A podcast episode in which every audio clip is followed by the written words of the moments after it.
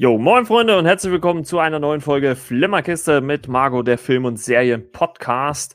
Und äh, ich habe wieder zwei liebe Gäste eingeladen, nämlich äh, den guten äh, Timo. Moin Timo. Moin moin aus Lenzburg. Und den guten René. Grüß dich René. Moin moin. moin moin aus Cottbus, ne?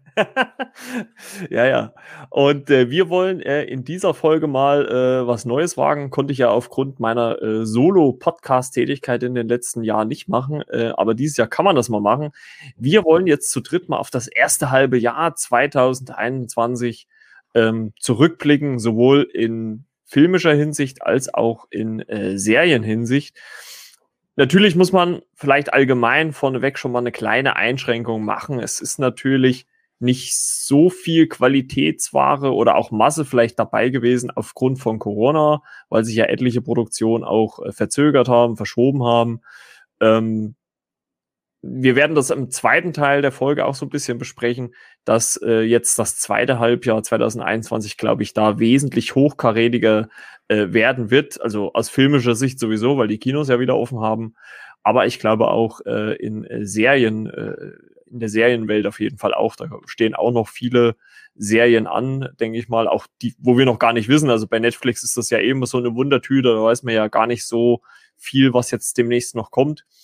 Aber wir wollen gar nicht lange rum äh. Ähm, ich würde einfach mal äh, den äh, René das äh, erste Zepter in, äh, in die Hand geben, denn wir wollen jetzt mal so ein bisschen auf unsere bisherigen Highlights eingehen und ein erstes Highlight äh, von äh, René im Jahre 2021, also von Januar bis Juni. Äh, hau mal raus. Ja, es fing ja schon gut an. Bei mir ist es Cobra Kai, die dritte Staffel. Also wurde ja sogar vorverlegt, also sogar noch im Dezember, aber den Gros davon habe ich natürlich im Januar geguckt. Alles am 31. hat zu konsumieren, das hat für nicht funktioniert, aber ich war auf eine Staffel sehr angetan. Ja, hast du, hast du ja schon oft erwähnt im Podcast, ne? Also äh, ist auch ja, eine Serie, die, die äh, sehr, also die allgemein einen sehr, sehr positiven Bass hat. Also wenn man so mal, also wir, muss man ja sagen, wenn man sich so durch den Podcast oder auch, ähm, wenn es jetzt äh, Timo und du äh, mit euren Artikeln seid, wenn man sich in dieser Filmbubble ähm, so bewegt, dann hört man eigentlich fast nur Positives über die Serie. Also äh, ich hab, konnte selbst bisher immer noch nicht reingucken. Ich habe es immer noch nicht geschafft, weil halt einfach so viel anderes auch noch auf der Liste steht. Aber äh, die erfreut sich wirklich sehr großer Beliebtheit und ich glaube, eine fette Staffel ist ja auch im Kommen, ne? Ja, ist nur die Frage, ob die dieses Jahr noch kommt oder Anfang des nächsten Jahres. Aber die ist wohl schon in Produktion, beziehungsweise vielleicht sogar schon abgedreht.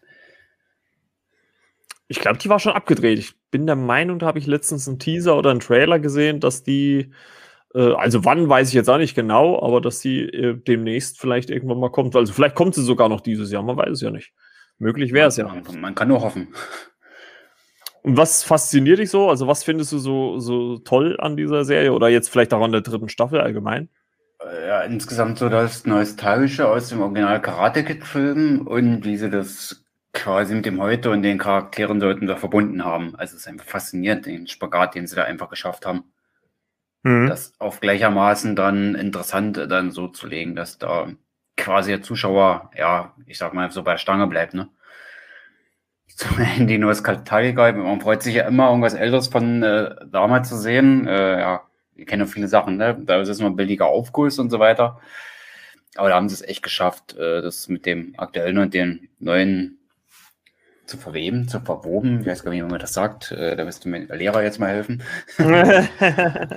zu verweben uh, war schon richtig? Okay. Der richtige Danke, der zählt. äh, was würde ich sagen? Äh, ja, und ich hoffe einfach, dass es dann für die vierte Staffel dann halt genauso weiterpasst. Also von der ersten bis zur dritten Staffel an. Na gut, die zweite hat ein bisschen Länge drin, eines Charakters, würde ich sagen, dann mh, hm, passt nicht hundertprozentig, aber so vom Gesamttenor, würde ich sagen, hab mich die Serie schon richtig gecatcht, wenn man es richtig ausspricht. Äh, sollten wir es eigentlich lassen, Englisch hier zu sprechen. Neu, Neudeutsch, Neudeutsch, gecatcht. aber ich denke mal, die Qualität bei der vierten Staffel wird genauso gut sein, wie es auch bei der dritten war. Und ich bin auf jeden Fall gespannt, weiß gar nicht, wie oft ich das gesagt habe, seit Januar.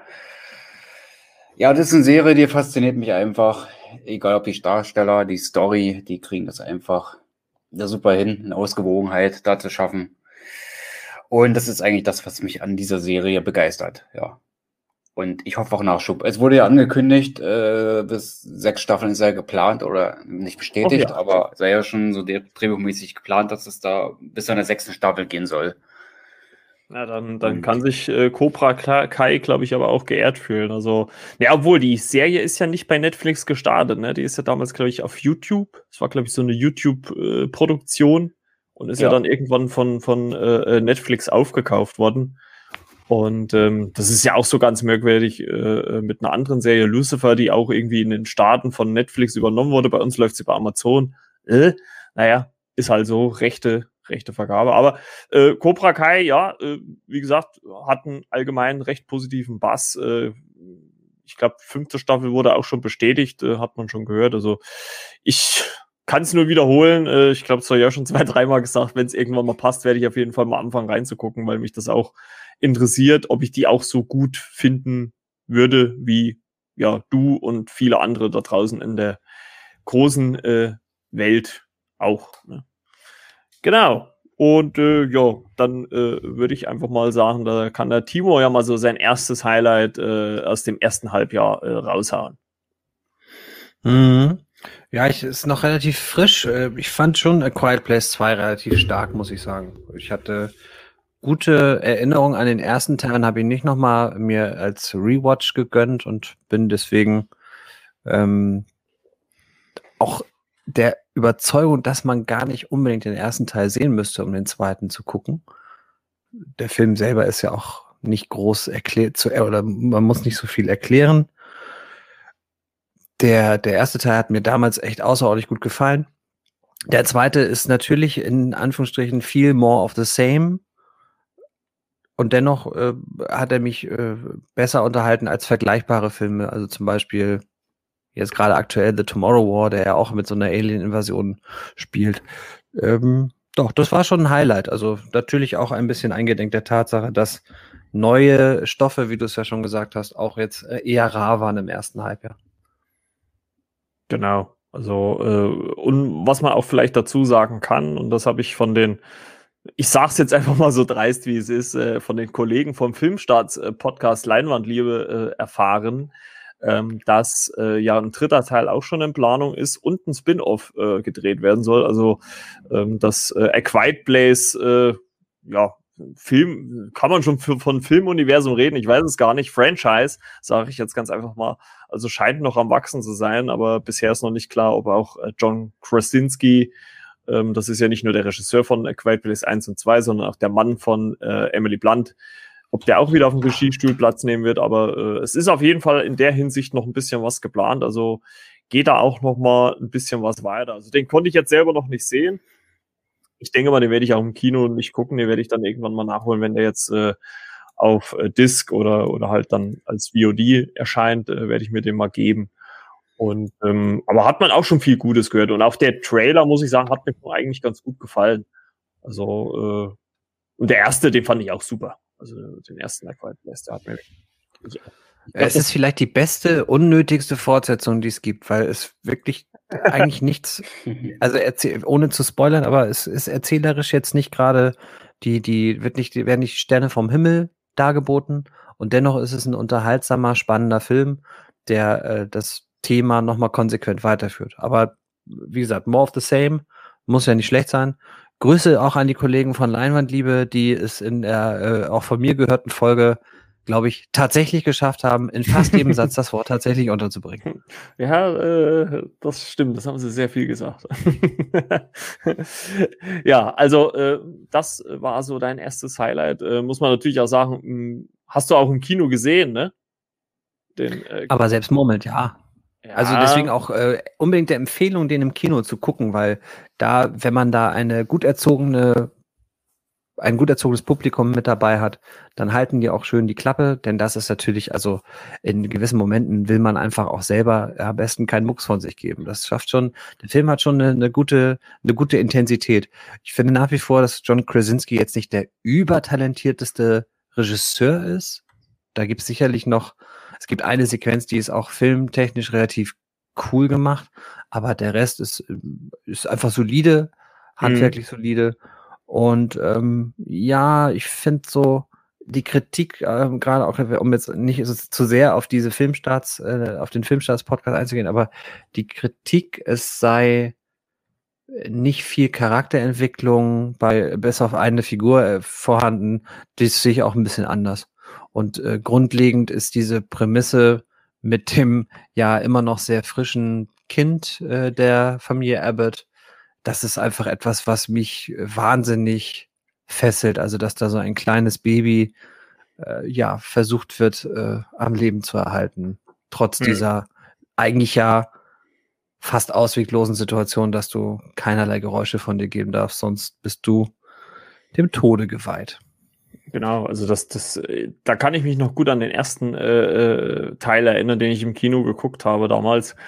Und also ich bin wirklich der Meinung, so ruhig, wie es da im Kinosaal war, äh, war es selten, selten. Also ich glaube, der Film tut da schon sein Übriges und also halt auch die, die Thematik, die Prämisse äh, also ich glaube, selten war mal das Publikum in einem Kino so ruhig wie da.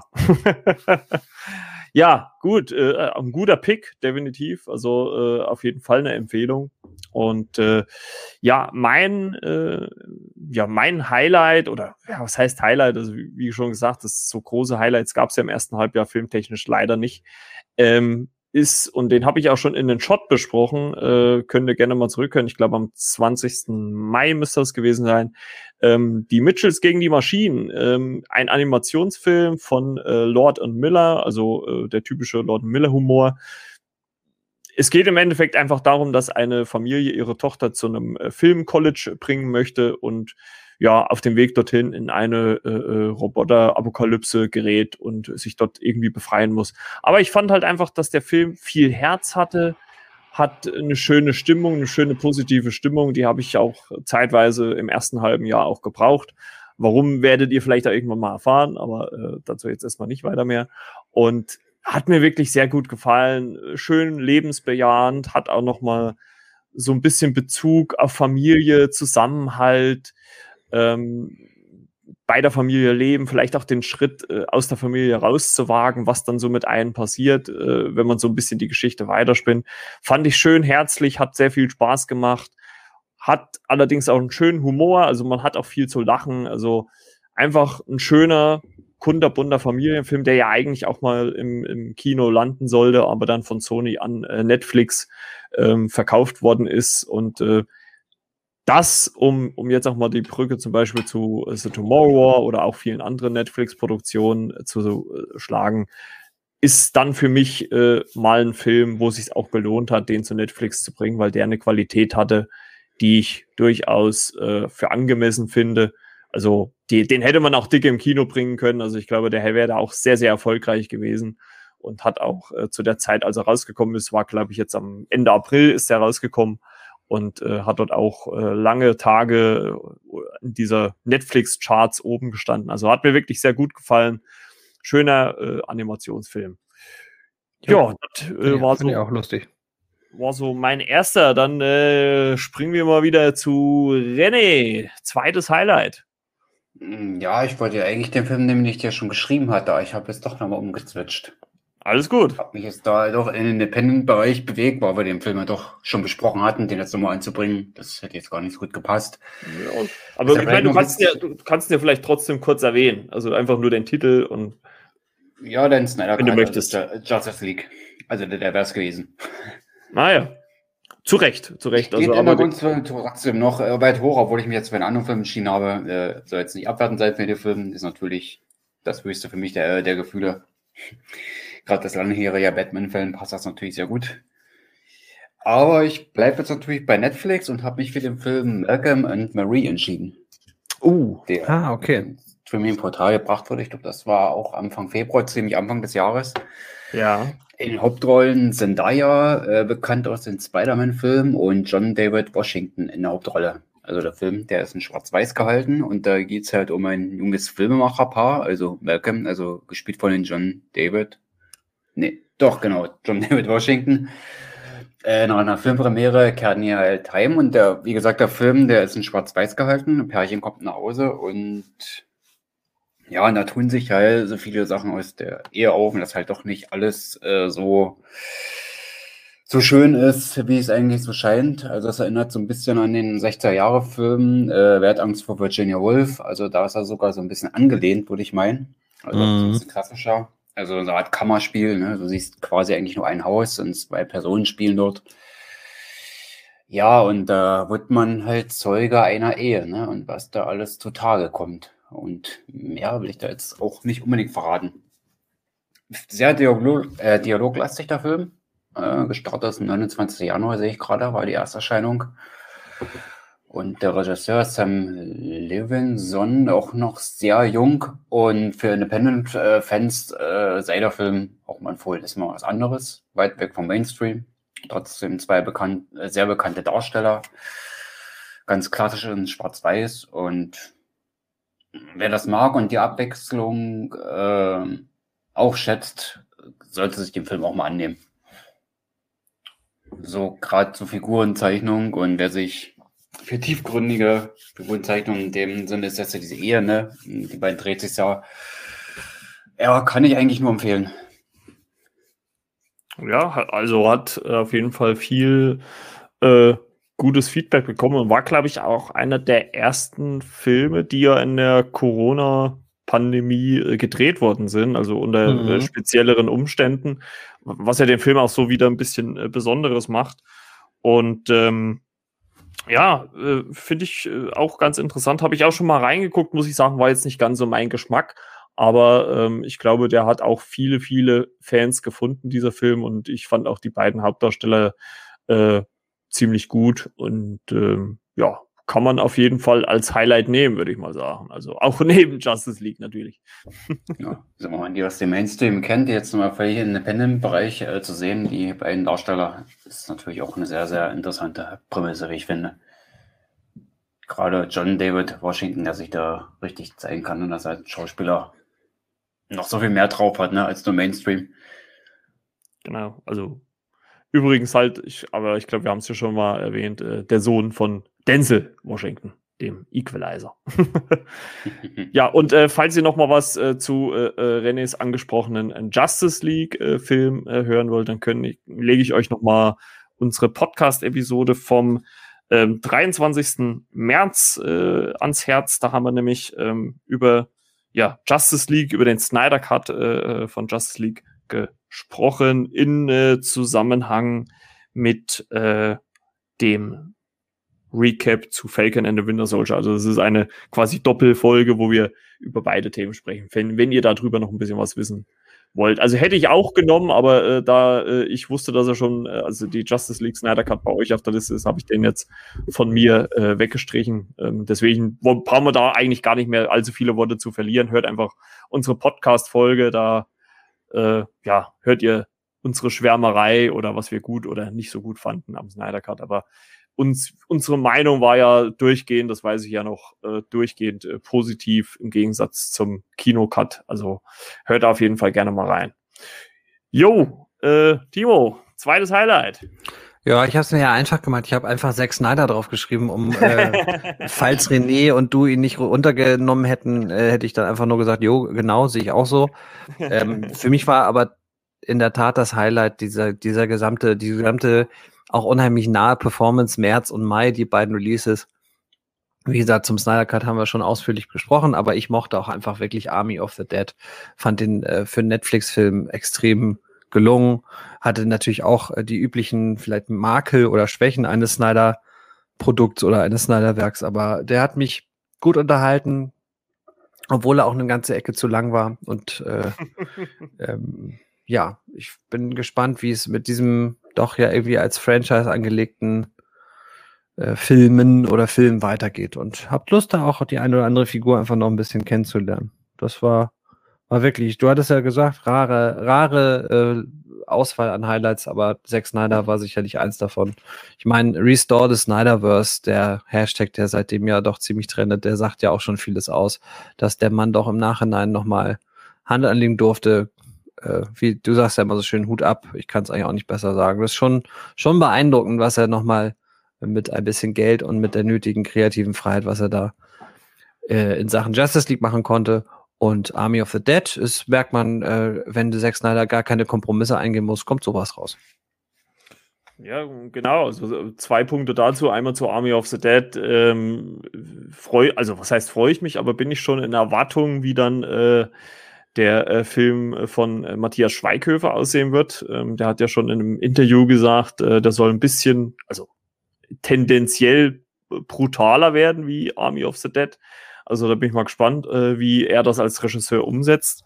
Und ähm, zum Snyder Cut äh, von Justice League äh, muss ich auch ganz klar sagen, dass mir bis heute äh, Spoiler die Endszene äh, oder eine der Finalszenen, wo äh, The Flash äh, mhm. zurückrennt, immer noch im Gedächtnis geblieben ist. Also die ist immer noch, also finde ich mir immer noch mit einer der besten Szenen, die es, also die beste, mit die beste Szene in dem Film sowieso, aber auch mit einer der besten Szenen, die ich dieses Jahr bisher gesehen habe. Muss ja. ich ganz klar sagen. Und auch Perfekt. beeindruckend, also, also auch beeindruckend äh, vom, ja. von der Machart her. Fantastisch. Ja, perfekt, wie einfach äh, Bild und Ton auch ineinander übergreift und das einfach eine, ein Zeichen ist, wie man einen Gänsehautmoment kreieren kann. Das war schon, schon krass. Und das nochmal, ähm, wirklich letzter Satz dazu. Das mit der, mit der, mit dem Wissen, dass das eventuell ja schon zumindest vor Greenscreen abgedreht war, aber noch keine Effekte hatte. Ich fand, das sah auch jetzt natürlich sehr, sehr, sehr CGI-lastig aus, aber es sah schon gut aus auch. Ja, auf jeden Fall. Also, äh, das muss man schon ganz klar sagen. Also, äh, super gemacht. Also, da, da muss ich wieder zurückspringen zur Army of the Dead. Das habe ich dann erst so im, im, im, im Nachgang gelesen. Habt ihr das mitgekriegt, dass man diese Figur der Pilotin, dass man die neu besetzt hat und dass ja. alle Szenen mit ihr äh, nachgedreht worden sind. Also das ist echt Wahnsinn, das ist mir gar nicht aufgefallen, in keinster Weise. Nee, es ist äh, interessanterweise sieht es ja von den Shots ähnlich aus wie äh, bei den äh, bei dem Epilog von, von Justice League. Also du hast schon das Gefühl, dass immer sehr nah an einer Figur ist und der Hintergrund doch relativ stark verschwimmt und nicht so sehr im Fokus steht. Und äh, ja, der Hintergrund dieser ganzen Geschichte ist natürlich auch wieder so ein bisschen, äh, ja, wie, wie schnell einen doch die Aktualität und Ereignisse dann einholen. Äh, weswegen diese diese Besetzung oder diese Umbesetzung stattgefunden hat. Und dann natürlich spannend, dass man von einem Mann auf eine Frau umbesetzt hat. Also so als, auch ein bisschen so als Statement, denn der ursprüngliche Darstellername äh, muss von der Redaktion eingefügt werden, weiß ich gerade nicht. Äh, der ist ja nun, äh, ich glaube, wegen sexueller Belästigung oder mehr, äh, ich glaube auch irgendwas mit Minderjährigen oder mit einer Minderjährigen soll dort passiert sein. Und dann natürlich finde ich, umso mehr ein Statement dann zu sagen, ja gut, jetzt hat der es, äh, ist der raus, jetzt nehmen wir eine Frau. Finde ich irgendwie, finde ich spannend ja, vor allem halt auch die Arbeit, die man sich da gemacht hat, ne, ist ja, ja. auch nicht ohne. Also man muss, äh, ich, ich habe auch irgendwie gehört, dass äh, Zack Snyder in einem Interview gesagt hat, dass das richtig schwer war, weil man halt diese ganzen Szenen von Beleuchtung und so weiter her äh, nachstellen musste, um das mhm. exakt. Also das ist ja auch ein irrsinniger Aufwand, den man da betreibt. Also, aber Chapeau ist mir wirklich erst also, als ich mir aufgefallen ist es mir sowieso nicht. Also ich habe es ja auch nur durch den Nachgang dann erfahren, dass ich, ah, okay, und also, gute Arbeit. Mhm. Mr. Mr. Snyder. Hat er gut gemacht. Guti, dann äh, kommen wir mal zu meinem nächsten Highlight und das äh, geht eigentlich schon wieder so ein bisschen in den äh, Serienbereich. Ähm, WandaVision, ich weiß nicht, habt ihr das auch auf der Liste gehabt für eure Highlights? Bei mir ja. Nee, nee, aber das liegt daran, dass ich mir ja sowieso immer so schwierig tue mit Serien. Also ich bin ja, bin ja nicht so der Serienmensch. ja, Frage am Rande, wie weit bist du mit Mandalorian? nächste, nächste, nächste, wie hat das Hansi Flick gemacht? Nächste Frage. äh, gut, äh, äh, The Book of Boba Fett kommt im Dezember, also ne, hast du noch ein bisschen Zeit. Naja, äh, ja. Was ähm, Quatsch. und äh, ja, also mein äh, erstes äh, Highlight im Serienbereich war, und ähm, das hat der gute Timo bei einem äh, Mitbewerber-Podcast besprochen, The Flight Attendant auf äh, Amazon Prime ähm, hat mich sehr, sehr positiv überrascht. Allen voran äh, Schauspielerin äh, Kaylee äh, Kuoko, die kennen wir ja aus Big Bang Theory. Ähm, ich habe es auch schon mal, glaube ich, kurz im Podcast erwähnt. Ähm, Fand ich sehr, sehr gelungen, diese Serie. Acht Folgen.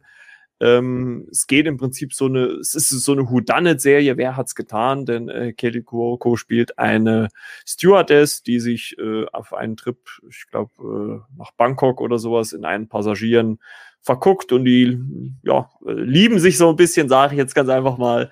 Und als sie nächsten Früh aufwacht, äh, liegt er mit äh, aufgeschnittener Kehle neben ihr im Bett. Und ja, innerhalb dieser acht Folgen erfahren wir halt, äh, ja, wie das passiert ist, wie es dazu kommt. Ziemlich gut produziert, äh, ist ja eine HBO-Serie ursprünglich. Ähm, HBO Max, ja. HBO Max-Serie, Entschuldigung, ja. Und ähm, sieht wirklich gut aus, hat äh, tolle Schauspieler. Die Story ist, finde ich, sehr gut gemacht, äh, sehr gut ausgearbeitet und ähm, hat ja auch einen großen Erfolg gehabt. Also ich glaube, selbst Amazon hat mit dem Erfolg nicht gerechnet und äh, ja, jetzt wurde auch schon von HBO Max eine zweite Staffel in Auftrag gegeben. Die soll höchstwahrscheinlich 2022 ähm, erscheinen. Und äh, ja, freue ich mich drauf, äh, obwohl ich auch schon wieder mir so persönlich die Frage stelle, ob man das, also toppen ist ja eh immer so eine Sache, ne, aber es muss natürlich dann auch ein Kniff gefunden werden, das wieder äh, mindestens gleichwertig aufzuziehen. Also da lasse ich mich mhm. gerne mal überraschen, ähm, weil man ja ganz schnell in dieses äh, Schema verfasst, der Moment mal, das habe ich doch schon alles so gesehen. Ähm, ja, aber äh, ich will natürlich die zweite Staffel nicht schon im Vorfeld verteufeln, aber ich glaube, es hätte auch der Serie gut getan, wenn die mit einer Staffel so stehen geblieben wäre, weil die halt einfach so einen guten äh, Ruf hat äh, bis hierhin. Also äh, ich glaube, da könnte man eventuell an der zweiten Staffel nur ein bisschen scheitern. Aber warten wir es mal ab. Also ich freue mich auf jeden Fall drauf. Äh, hat eine, hat auch äh, mich sehr gut unterhalten. Das ist ja für mich immer so ein ähm, großes Indiz, wenn ich halt auch während der, während der Folge mal nicht aufs Handy gucke. Und das hat die Serie wirklich sehr gut geschafft. Und ich bin auch froh, dass die in Deutschland hier bei ähm, Amazon läuft. Äh, kostet halt also, wenn man zumindest die Prime-Mitgliedschaft hat, auch nichts mehr. Also gönnt euch mal diese Serie. Ja. Und, ich habe äh, weggebinged. Das ist äh, ein äh, seltener Fall bei mir. Hört, hört! Deswegen. Ja, ja, wow. das war, das war schon, war schon richtig gut. Aber ich bin ähnlich wie du, ich frage mich halt, was gibt es jetzt denn noch zu erzählen? Ja. Bin gespannt. Ja. Ja, gut, ich meine, basiert ja, glaube ich, auf einer Buchvorlage, ne? Ja, ähm, richtig. Und ähnlich wie bei, wie heißt das noch von Netflix hier? Äh, Tote Mädchen lügen nicht, heißt das so? Mm, ja, das äh, Oder 13 äh, Reasons Why, glaube ich, im Original. Ah, und da gibt es ja, ja auch da gab es doch auch nur eine Staffel mit Buchvorlage und der Rest wurde dann irgendwie dazu gedichtet, in Anführungsstrichen. Und die erste. So, so ähnlich soll das ja bei The Flight Attendant wohl auch passieren. Da bin ich dann Ui. ja so ein bisschen, bisschen skeptisch. Aber äh, ja, ich lasse mich gerne als Besseren belehren. Vor allen Dingen, weil Kaylee Kuko ja auch mitproduziert und den Stoff damals sogar gekauft hat. Also sie hat sich dazu entschlossen, ich möchte das Ding auf jeden Fall in guten Händen wissen und äh, meiner Meinung nach sind meine Hände die besten und dementsprechend ist das dann auch ein Herzensprojekt. Das, äh, da, da würde ich schon unterschreiben, dass, dass, dass das was werden äh, wird, je nachdem, wie es ausgeht. Es, ich glaube ja sowieso, dass die erste Staffel schon so ihren Jumping the Shark Moment hatte, deswegen. Ich bin, bin offen für, für eine zweite Staffel und für das, was da so als mögliche Wege und mögliche neue äh, Erkenntnisse, was uns da geliefert werden könnte. Ja, das auf jeden Fall. Also ähm, das ist eigentlich ein guter Vergleich, den du da gemacht hast mit äh, Tode Mädchen Lügen nicht, wo ich auch die erste Staffel richtig, richtig stark fand. Ähm, die basierte ja, wie gesagt, noch auf einer Buchvorlage, aber man hat schon also allein schon die Ankündigung von der zweiten Staffel hat mir schon, wo ich dann gelesen habe, äh, dass die auf äh, nur Drehbüchern basiert, also wo es keine Buchvorlage mehr gibt, dachte ich schon, boah, also das kann nur schwierig werden. Die zweite Staffel fand ich ja noch okay, aber dann gab es auch noch eine dritte und äh, nee, also, also die wurde wirklich von Staffel zu Staffel schlechter. Also ich hoffe, den Fehler machen sie bei Flight Attendant nicht. Aber wie du schon sagst, da sind wir mal, also wir wollen das mal nicht im Vorfeld schon verurteilen. Ne? Also das ist, gehört sich ja auch nicht. Erstmal gucken, wenn dann die ersten Folgen kommen oder ersten Trailer kommen, da hat man dann wieder ein bisschen mehr, äh, einen besseren Eindruck. Ja, René, dann äh, bist du mal wieder am Zug. Diesmal wieder eine Serie als Abschluss. Ne, musst du nicht, also kannst du auch einen Film. Also, ist völlig offen. Film, ja, Serie, wie, das wie, abwechselnd ist. Äh, ist wie Serie in der Mitte war ein Film, passt ganz gut. Jetzt bin ich bei Disney Plus, WandaVision. Überraschend, überraschend. äh, ja, jetzt kann ich ja kurz erklären, warum. Ne? Das ist äh, diese Sitcom-Blase, in der man sich da quasi befindet. Und ja, ich als Kind äh, mit Sitcoms aufgewachsen, die eine oder andere natürlich geguckt und als Popkulturreferenz die eine oder andere dann sogar mit dabei, äh, sei es in bestimmten Situationen oder ja. auch in den Titelmusiken. Das habe ich mich da voll wiedergefunden und äh, WandaVision hat quasi zu meiner Lieblingsserie erklärt und stelle die vielleicht so ein bisschen über die Filme. Gut, darüber kann man natürlich streiten, aber es ist natürlich auch auf die beiden Darsteller, Paul Bettany und Elizabeth Olsen, gemünzt, die das ja, ja. wunderbar gespielt haben. Und ich glaube, Elisabeth Olsen wurde dafür ausgezeichnet. Die hat irgendeine Auszeichnung dafür bekommen. Ich habe jetzt nicht Schirm welche, aber sie wurde da wohl, hat wohl einen Preis bekommen. Für die Rolle ist äh, voll verdient und allein deswegen, wie die beiden das schon gespielt haben, die Bühne quasi bekommen haben, sich da entfalten zu können und das da auch voll ins genutzt haben. Ne? Gut, über das Finale kann man dann ein bisschen streiten, dass das ein bisschen überbordet war am Ende vielleicht, wo man sagt, hm, war vielleicht auch wieder so sehr Marvel-Formel, aber insgesamt, wenn man das so das Konzept sieht, äh, ich fühle mich quasi in alter Zeiten äh, zurückversetzt äh, mit den Sitcoms, wo ich großer Fan war und sowas halt nochmal geboten bekam. Da mit zwei so wunderbaren äh, Hauptdarstellern, also was will man mehr? Äh, die fünfte Folge ist übrigens meine absolute Lieblingsfolge. äh, wo dann bei der einen oder anderen Szene dann äh, nach dem dritten, vierten Mal äh, gucken dann noch eine Träne kullert und äh, ja, und das, wenn so eine Serie sowas schafft, dann hat man die schon in sein Herz beschlossen, glaube ich. Und ja, die hat mir da definitiv mehr gegeben als Falcon. Und gut, der Kumpel hat auch beide Serien gesehen, der gerade im Urlaub ist, der Tech Germany und Österreich. Grüße dahin. Der äh, gehört äh, Falcon äh, zu seiner Lieblingsserie, sagt, er fand die richtig gut, aber bei Wanda sagt er, äh, guckt er nie wieder, bei mir ist es umgekehrt. Ja, gut, das, also das muss ich auch sagen. Also, das ist so am, am Ende der Serie äh, oder auch spätestens dann, wenn wo Felgen gestartet ist, ist das schon äh, sehr offen geworden, zumindest wenn man so sich in dieser Kritikerblase sich so ein bisschen bewegt. Es war halt so hate it or love it, ne? Also die einen haben es halt gemocht, die anderen haben es gehasst. Und äh, also ich kenne wenige, die gesagt haben, beide Serien top. Also war äh, entweder nur die eine oder die andere. Und ähm, wenn ihr natürlich noch mal ausführlich, falls ihr die Serie noch nicht gesehen habt oder falls ihr sie gerade guckt und wollt noch so ein bisschen äh, ja Content von uns haben, dann hört einfach mal in unsere Folgen vom äh, Januar und Anfang Februar ein. Ich glaube, wir haben nicht eine Folge unter einer Stunde geschafft. Äh, ironischerweise gehen die WandaVision-Folgen gerade mal 20 Minuten, 25 Minuten. ich, die Spitze war wirklich eine Stunde 40 über 25 Minuten äh, Serie. Ähm, aber ja, natürlich nur Qualitätscontent ne, von uns. Also äh, gab es nur gute Sachen. also Timo war in der ersten Folge noch gar nicht dabei, ne? Das äh, haben wir ja doppelt gemacht in der ersten. Und genau, der Timo und, äh, war dann bei der zweiten Folge dann. War, war dann dabei, ja. Dann wurde es länger, wo Timo dabei war. Ja, ja. also lang kann ich. Jawohl. Schön. Absolut. Oh, da war es wieder. Ja. Oh. oh.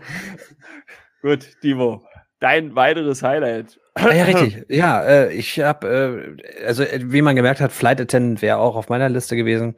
Es gab dann ein Hauen und Stechen, ob ich noch die Undoing raufpacke und ich mir im Endeffekt gar nicht sicher war, ob das im äh, 2021 war. Deswegen habe ich mich dann doch für einen Film entschieden, die, den äh, ihr, liebe HörerInnen, ab jetzt im Kino sehen könnt, nämlich Godzilla vs. Kong. Prämisse braucht man nicht erwähnen. Zwei Monster, zwei Titanen hauen sich hoffentlich viel auf die Glocke. Mir hat er extrem, äh, oder andersrum, ich fand ihn extrem unterhaltsam. Ich fand ihn aus dem Monsterverse den zweitstärksten Film nach Skull Island. Also man merkt schon immer, wenn Kong dabei ist, bin ich, bin ich noch ein bisschen mehr dabei. den äh, habe ich auch richtig Lust. Ich habe den ja bisher nur über HBO Max sehen können. Ich habe aber richtig Bock, den nochmal auf der großen Leinwand zu sehen.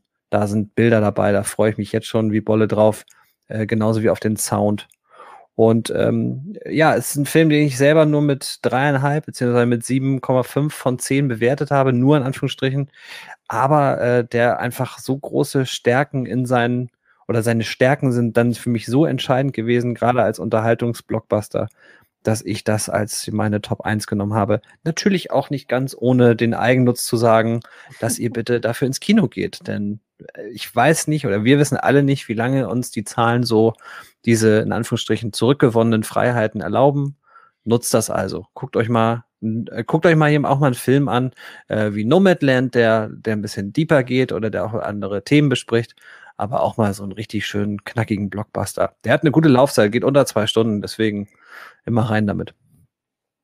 Genau, ein bisschen Abwechslung tut ja immer gut. Also mal, mal äh, was Lockeres und dann auch mal vielleicht ein bisschen was Dieberes wie Nomadland, äh, wo Timo ja auch schon einen äh, Shot abgeliefert hat. Da könnt ihr auch gerne mal reinhören. Das ist nämlich der Shot vom 29. April. Da einfach mal gucken in der Podcast-App eures Vertrauens. Da hat Timo schon so seinen Eindruck äh, wiedergegeben. Jo, äh, dann bin ich mal wieder dran und äh, ich habe mir wieder, ja, ich muss es fast schon sagen, leider einen Netflix-Film äh, geschnappt, weil mich der auch recht positiv überrascht hat. Ich fand den Trailer schon eigentlich ganz knuffig und äh, ja, als ich den Film dann gesehen habe, äh, hat mich das auch sehr, sehr gut unterhalten und ich spreche von Love and Monsters. Das ist eine ja, Komödie, die in einer Postapokalypse spielt, wo ein junger Mann äh, namens äh, Joel Dawson, äh, der sich nach sieben Jahren äh, äh, nach einer ja, Monster-Apokalypse quasi, also nach einem Monsterausbruch, äh, äh, nach sieben Jahren hat er sich versteckt in so einem Bunker und will endlich seine Freundin, die er die ganze Zeit nur über Funk gesprochen hat, besuchen, macht sich auf den Weg, ähm, trifft dabei noch einen Hund, der ihn dann teilweise, zeitweise begleitet oder über den Film hinweg bekleidet und muss sich durch diese ganze Monsterlandschaft ähm, ja durchschlagen, um seine Freunde dann aufzusuchen. Und ähnlich wie es auch schon bei Mitchells gegen die Maschinenwand, ein wirklich sehr herzlicher äh, Film, der auch teilweise schön gruselig animierte Monster hatte, auch teilweise mit ähm, ähm, äh, wirklich äh, äh, plastischen Effekten, also so ähnlich wie man es früher bei Jurassic Park gemacht hat, ne? also wo man wirklich was zum Anfassen hatte, was auch ziemlich geil aussah. Ähm, könnte sogar eine, eine Fortführung als Franchise haben. Also man munkelt so ein bisschen, dass Netflix vielleicht einen zweiten Teil hinterher schieben wird, weil der erste so gut gelaufen ist. Aber mir hat er wirklich richtig gut gefallen, hat äh, eine schöne Story, ähm, eine schöne Geschichte, auch ein schönes Ende, finde ich ähm, was auch alles ein bisschen offen lässt. Also man kann könnte sagen, okay, die Geschichte ist ähm, an sich so abgeschlossen, aber man kann es auch noch weiterspinnen und ähm, hat mir wirklich ziemlich gut gefallen und war halt mangels äh, äh, Kino äh, jetzt im ersten Halbjahr eine schöne gekonnte Abwechslung, hat mich gut unterhalten und äh, geht auch gut durch. Also hat so, ich auch glaube ich, äh, so knappe 90 Minuten ähm, Laufzeit. Ähm, also lässt sich gut weggucken und hat auch keine vielen Längen. Also hat mir sehr, wirklich sehr viel Spaß gemacht, muss ich sagen. Genau. So war's das. Ähm, René, hast du noch ein Highlight oder äh, bist du mit deinen erst, also, erstmal durch? gesehen haben, haben wir gesagt, drei, ne? Die hätte ich mir ausgesucht gehabt. Ja gut, vielleicht hast du ja, ja gut, vielleicht hast du noch einen Gedanken oder so, ich weiß ja nicht. So ein Geheimtipp oder so. Hm, ja, so viel war das wirklich nicht. Ne? Das war schon das, die Highlights der Highlights, die ich da gesagt habe. Da fällt mir jetzt gerade keine spontan ein. Natürlich, wenn es halt zu Bett geht wahrscheinlich und alles aus ist, da wird vielleicht mir was einfallen, wo ich dann sage, ach, jetzt tue ich mich ärgern, aber gerade in diesem Moment fällt mir wirklich nichts ein. Na gut, äh, äh weil äh, äh, ja, Timo, hast du noch was? Äh, nö, also ich bin, äh, wie gesagt, ich war äh, ganz häufig irritiert, ob das jetzt 2021 auch rausgekommen ist oder ob ich es einfach nur 2021 erst gesehen habe.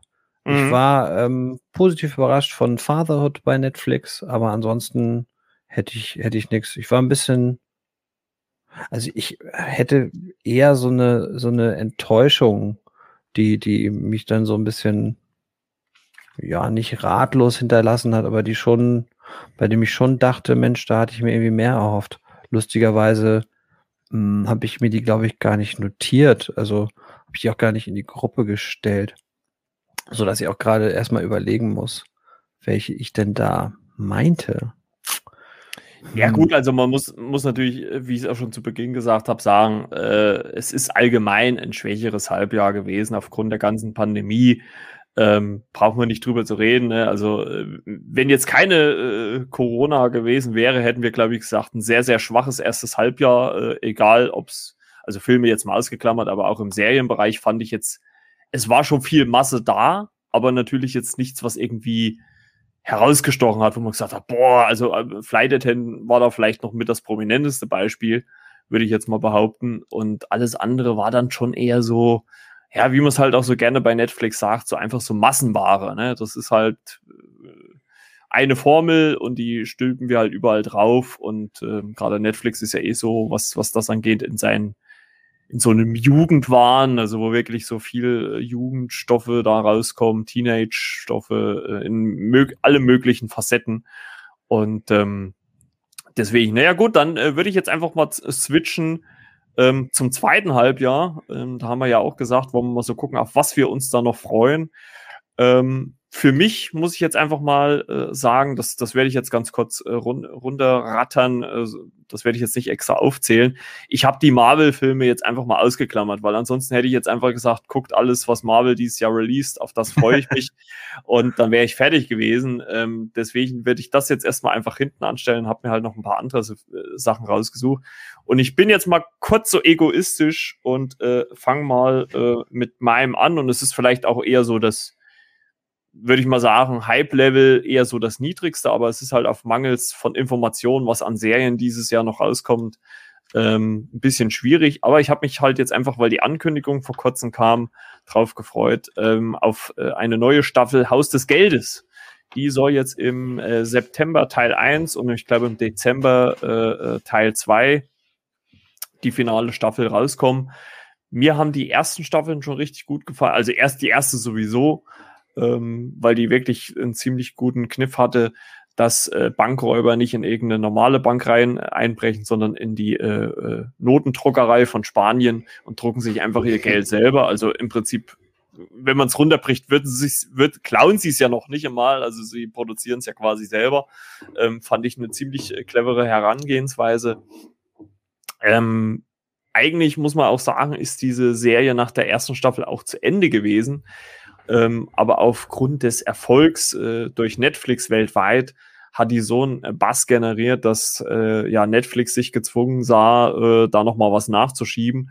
Und ich fand so den Auftakt zur neuen Staffel dann so ein bisschen schwächer, äh, weil sich dann auch wieder so, wie es halt so üblich ist, so fast so Hollywood-mäßig äh, größer, breiter, äh, schneller äh, und es kam ein Twist nach dem anderen und das war halt in der ersten Staffel einfach ein bisschen ja, normaler, also es war nicht so unglaubwürdig und, und das, äh, das hat sich so in der, in der letzten Staffel so ein bisschen, da waren schon sehr viele Zufälle dabei, wo man gesagt, ja, komm, ne, also da geht halt da die Tür rechtzeitig zu äh, äh, und er wird nicht erwischt oder sowas ne, von der Polizei.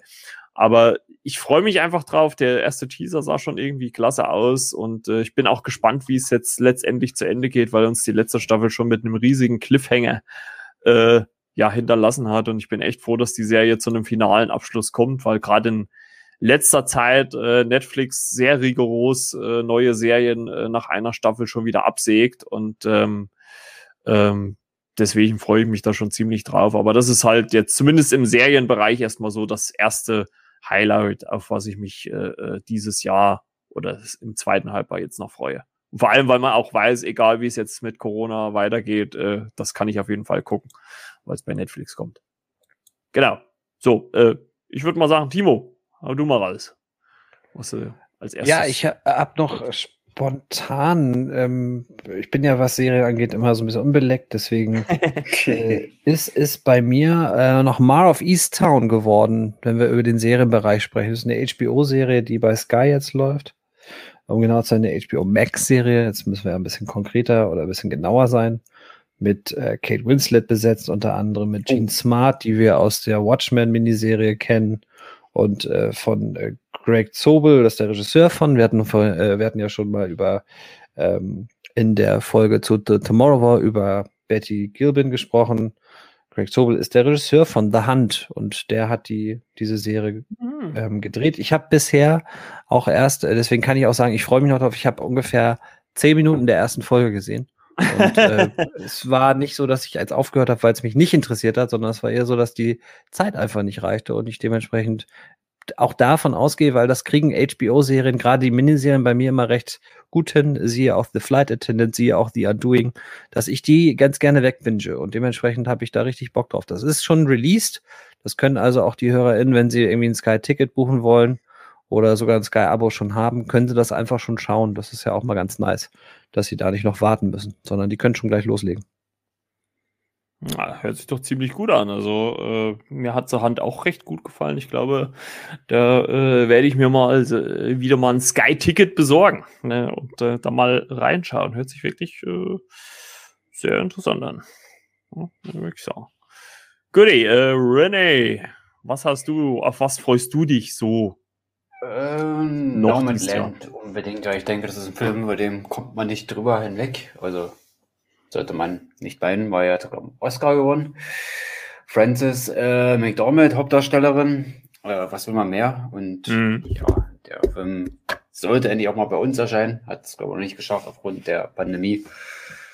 Äh, diversen Filmfestspielen in den USA ist er gelaufen, äh, kurz dann später auch im Kino in den USA, bei uns leider noch nicht. Und wie man ja lesen konnte, wird er bei uns erscheinen im Herbst, Spätherbst glaube ich sogar. Und ja, was ich gerade Drama, Western.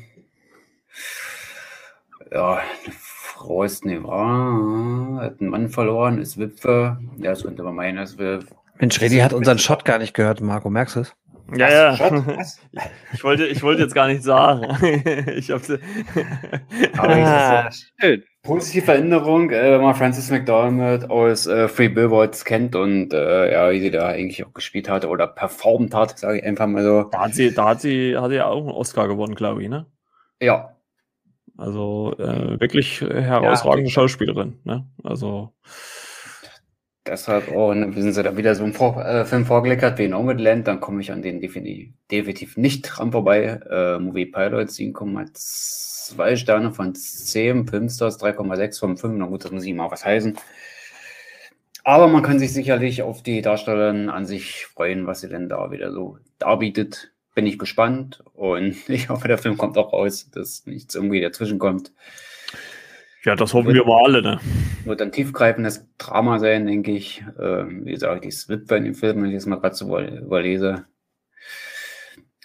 Durch den Westen, Vereinigten Staaten. Okay, Blatt muss ich jetzt nicht weiter niederlegen. Auf jeden Fall, den Film will ich sehen. Äh, sei es im Kino oder auch im Streamingdienst, wenn es im Kino nicht klappen sollte, dann wird er definitiv irgendwo im Stream landen. Denke ich mir mal. Und äh, ja, dann heißt das Bühne frei für Francis McDormand. Ja, da kannst dich auf jeden Fall darauf freuen. Äh, ich bin ein bisschen irritiert ob des Kinostarts, weil ich äh, ziemlich sicher bin, dass der bei uns hier im Kino auch schon äh, ab jetzt läuft. Also ich glaube, der ist äh, quasi in eine Art Ad-Hoc-Release hier gekommen. Äh, das ist hier im Kino allerdings auch sehr, sehr spannend, weil die aufgrund der Vielzahl an Filmen momentan wirklich einen sehr, sehr wechselhaften Tagesablauf haben oder ein sehr, sehr wechselhaftes Tagesprogramm. Also um als Beispiel zu nennen, so an einem Wochenende laufen da auch schon fast, äh, obwohl es ein Multiplex ist, muss man ehrlicherweise sagen, also kein kleines Nischenprogrammkino, aber es laufen so im Durchschnitt so acht bis zehn verschiedene Filme am Tag. Ja, und äh, bei Kino Plus haben sie gesagt, 24 Kinostarts äh, zum 1. Juli. also, ja, da kann man schon denken, okay, ja, äh, das äh, schwierig. ne? Ja. Also deswegen kann es halt auch durchaus sein, dass wahrscheinlich in dem einen oder anderen Kino, der noch nicht läuft, dass der dann vielleicht dann irgendwann auch später kommt, wenn halt die Wochen mal ein bisschen ruhiger werden. Ne? Wir hatten es ja vorhin schon mal so kurz thematisiert. Es geht ja jetzt wirklich Schlag auf Schlag. Jede Woche ist mindestens ein Blockbuster dabei, wenn nicht sogar mehrere. Also es ist schon nicht so einfach, äh, das jetzt alles im Kino zeigen zu können. Ja. Nee, das stimmt. Und äh, Nomadland ist, ist wirklich, also ich würde mir das schon auch äh, nochmal, also ich habe den ja schon gesehen, ne? das, sonst hätte ich ja keinen Shot drüber gemacht.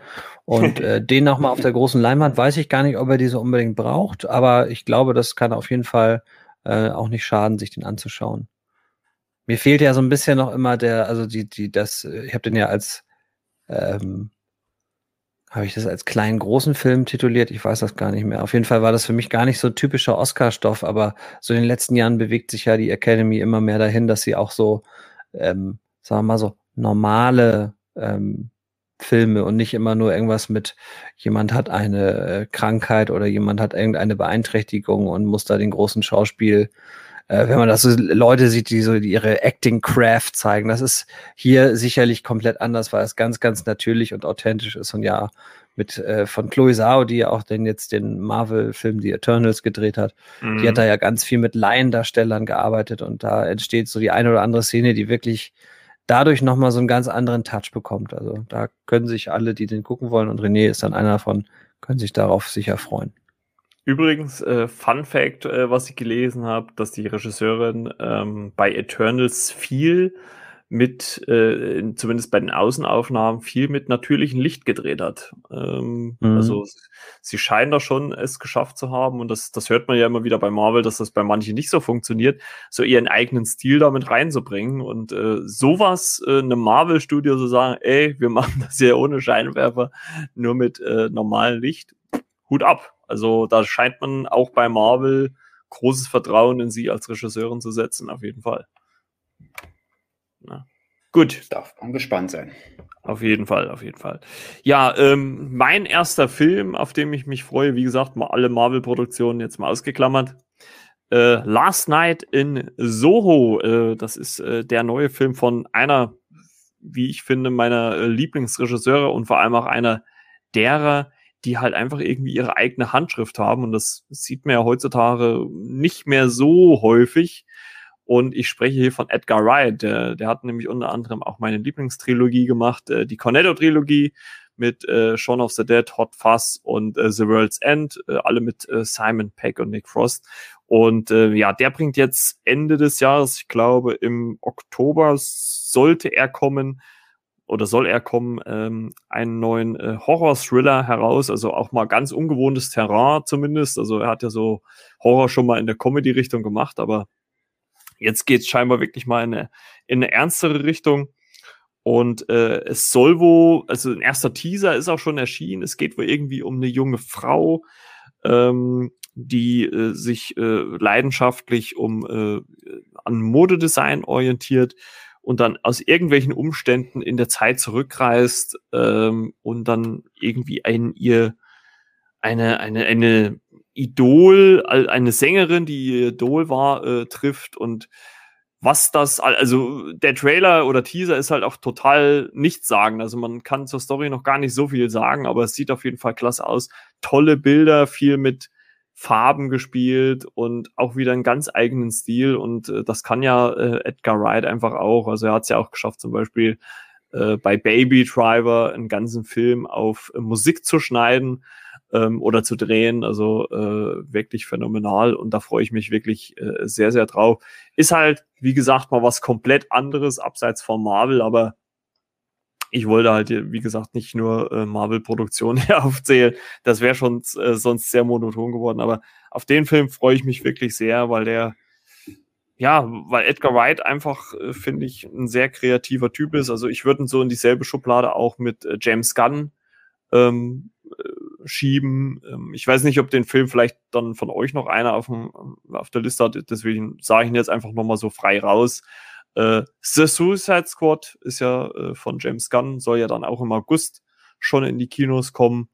Und ähm, den sage ich jetzt einfach nochmal da hinterher, weil äh, ich auch gespannt bin, wie äh, die DC äh, Reboot, Remake, was auch immer das ist, äh, Neuauflage von James Gunn dann ist, im Gegensatz zum ersten Suicide Squad. Die Trailer sehen schon ziemlich abgefahren aus. Also ich freue mich da wirklich sehr drauf und ähnliches äh, halt mit Edgar Wright, mit seinem Horror-Thriller äh, Last Night in Soho.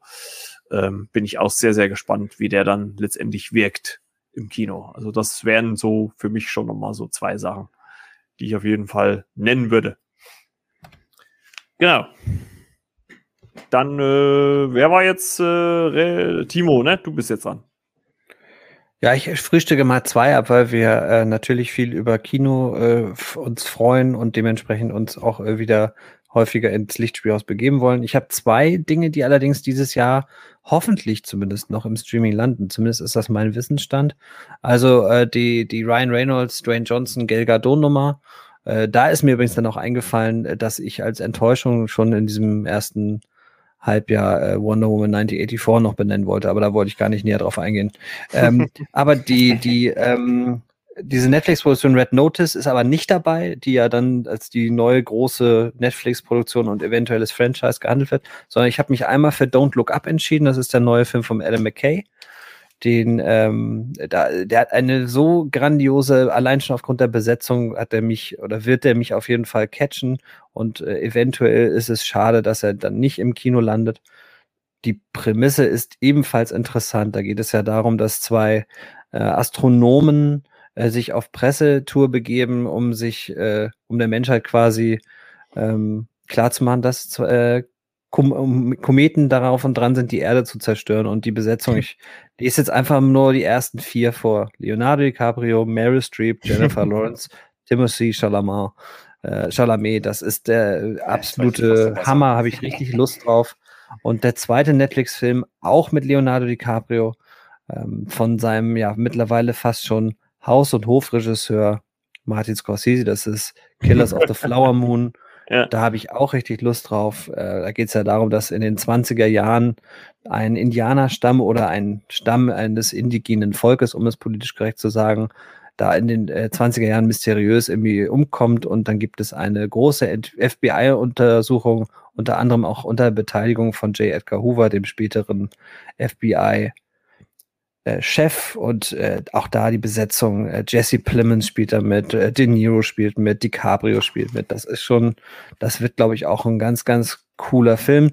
Und so ein bisschen, das ist ja das Schöne bei Scorsese, da weiß man, dass der zumindest einen limitierten Kino-Release bekommt. Aber ey, was da so, äh, da, da ist nicht nur was vor der Kamera ist, ne? Das Drehbuch ist dann auch von Eric Roth, der hat unter anderem Forrest Gump geschrieben oder adaptiert, der hat Benjamin Button adaptiert, der hat den Insider adaptiert, der hat das Remake von Stars Born adaptiert. Das ist schon alles irgendwie, das, das ist eigentlich auf dem Papier zu gut, um nicht gut zu werden. Dementsprechend freue ich mich auf Don't Look Up, einerseits von Adam McKay und auf Killers of the Flower Moon von Scorsese mit DiCaprio, mit De Niro.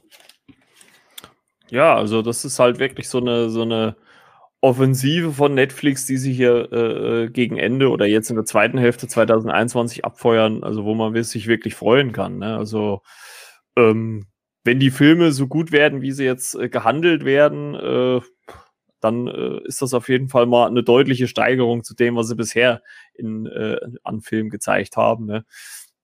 Also freue ich mich auch wirklich drauf. Also äh, auch an alle, die du jetzt aufgezählt hast, weil das, weil ich wirklich die Hoffnung habe, dass auch gerade natürlich auch mit dem Regisseur Martin Scorsese, dass da natürlich auch die nötige Qualität da ist und äh, wir nicht wieder ein Project Power oder sonstiges erleben. Ja, ne, also äh, ne, und auch Red Notice ähm, mit mit äh, The Rock und und äh, wie, äh, und Gal Gadot und äh, Ryan Reynolds, ähm, ja, auch eigentlich eine geile Kombo an, an Schauspielern. Also äh, äh, bin ich auch sehr gespannt, äh, wie das so alles wird. Also äh, Ryan Reynolds The Rock haben ja schon zusammen Auftritt gehabt in Hobbs Shaw.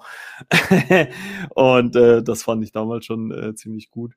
Ja, also wir sind mal gespannt. Ich hoffe natürlich, dass die Produktion alle so weit äh, gelaufen sind, dass das auch alles vernünftig released wird. Netflix hat ja im Laufe des Jahres jetzt schon mal so einen Teaser rausgebracht, dass sie irgendwie gefühlt jede Woche einen Film oder sowas war es, glaube ich, rausbringen. Also da waren ja auch schon erste Szenen aus Red Notice und äh, anderen Produktionen mit drin. Also wir sind mal gespannt. Äh, wie gesagt, bei Netflix muss man ja immer so ein bisschen aufpassen äh, oder sich überraschen lassen, weil das ja selten im Vorfeld großartig weit vor angekündigt wird, wann was kommt. Also müssen wir mal schauen, wann die Filme dann wirklich letztendlich auftauchen. Aber auf jeden Fall sieht es sehr, sehr gut aus, wenn die äh, mit der Qualität. Ja, gut. Äh, wer war jetzt äh, noch nicht René Ren dran? René, dann äh, bitteschön. Ja, Timo war ja bei Martin Scorsese. Jetzt komme ich ja mit einem zumindest gleichwertigen Regisseur um die Ecke, nämlich Peter Jackson. Oha. Ah ja. Und es wird ein bisschen äh, musikalisch. Es kommt eine Doku über die Beatles raus. The Beatles Get Back. Sollte ursprünglich ins Kino kommen, aber hat sich die Disney Plus dafür entschieden, dass ein Dreiteiler aufzusplitten, jeweils drei, zwei Stunden.